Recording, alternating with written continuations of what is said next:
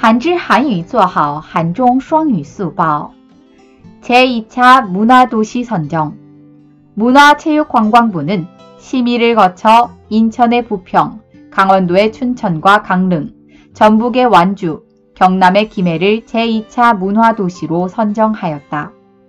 문화도시로 선정된 도시들은 향후 5년간 최대 100억을 지원받을 수 있다.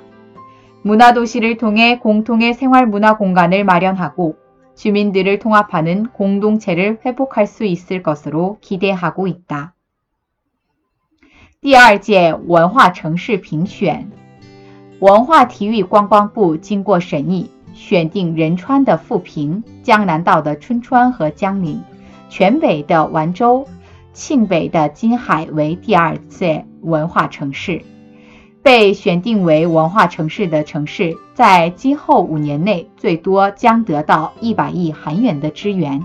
期待通过文化城市建立共同的生活文化空间，恢复统合居民们的共同体。韩语资讯尽在韩知。